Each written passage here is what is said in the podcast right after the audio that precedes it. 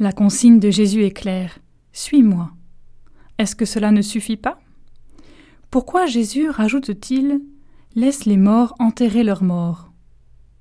J'avoue que j'ai du mal à comprendre.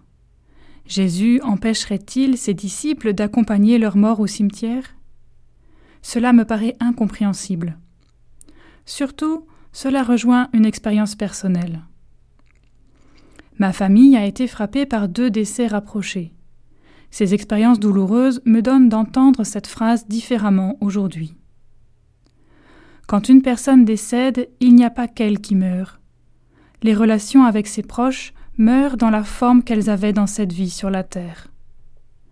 Selon mon expérience actuelle, une part de nous-mêmes meurt avec le défunt que nous pleurons.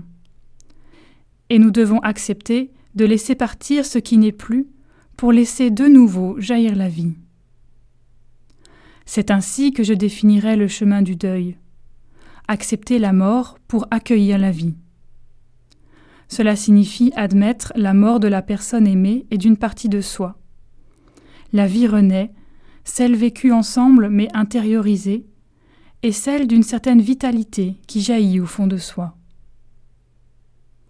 Jésus ne demande pas aux disciples de ne pas enterrer son Père. Il lui dit Dans cette épreuve du deuil, suis-moi, va vers plus de vie.